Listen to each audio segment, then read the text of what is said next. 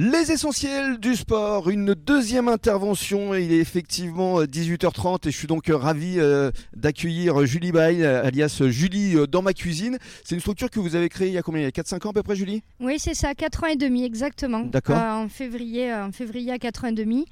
Et, et ça marche très très bien, on ne peut pas dire Ouais. que j'ai à me plaindre. Vous êtes chef à domicile ici sur le bassin, mais même euh, jusqu'à Bordeaux. Euh, Parlons de votre parcours. Vous avez fait justement l'école hôtelière euh, à Bordeaux? Exactement, celle de Talent, c'est un lycée hôtelier. Mhm. Du coup, j'ai fait ça, BTS, pendant 3 ans. Et après, une mention sommellerie, pas validée, mais je l'ai je l'ai faite quand même. On apprend beaucoup de choses. Ah bah j'imagine, oui.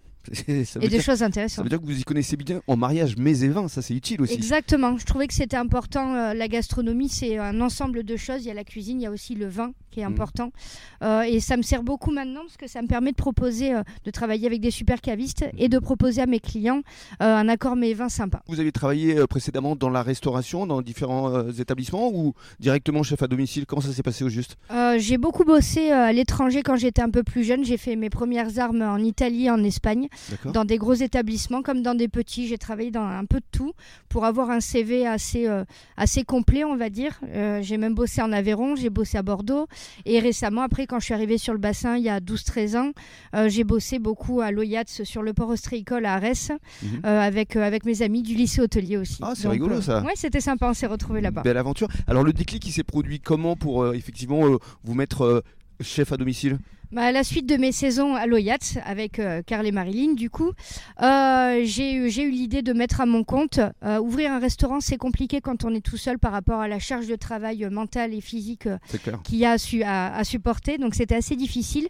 Chef à domicile me semblait un peu plus accessible et j'avais surtout envie de travailler mes produits, de travailler avec mes producteurs Mhm. et de changer la carte régulièrement. Donc chef à domicile, moi je travaille pas avec une carte fixe. Je travaille que des prestations sur mesure créées pour le client par rapport à son envie, son budget, ses attentes. Voilà. C'est ça qui est important. Et vous travaillez en fonction des saisons, je présume. Exactement. Ah oui, je ne travaillerai jamais de la tomate en plein mois de décembre.